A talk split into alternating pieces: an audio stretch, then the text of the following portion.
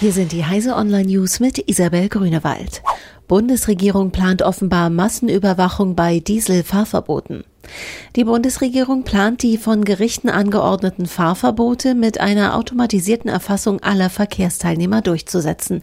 Ein Gesetzesentwurf, der Heise Online vorliegt, sieht dafür einen automatisierten Datenbankabgleich mit dem Kraftfahrtbundesamt vor. Um dabei feststellen zu können, ob für bestimmte Fahrzeuge eine Verkehrsbeschränkung gilt, sollen die Behörden vor Ort das Fahrzeugkennzeichen, die Fahrzeugmerkmale, das Bild des Fahrzeugs und des Fahrers automatisiert erfassen und abgleichen dürfen. Internet Governance Forum fordert mehr Regulierung, aber auch weniger.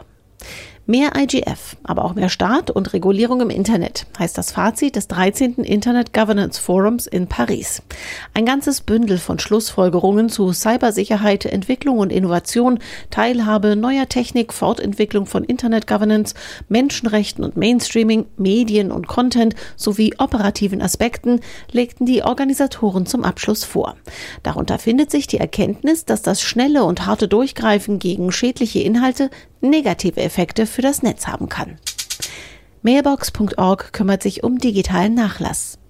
Der Berliner E-Mail-Anbieter Mailbox.org hat sich ein neues Logo, eine neue Website sowie einige neue Funktionen gegönnt. Die Nutzer können nun selbst festlegen, was im Todesfall mit ihren Daten passiert. So können sie etwa bestimmen, dass nach dem Tod die Zugangsdaten an niemanden herausgegeben werden. Im Normalfall bekommen die Hinterbliebenen das Passwort.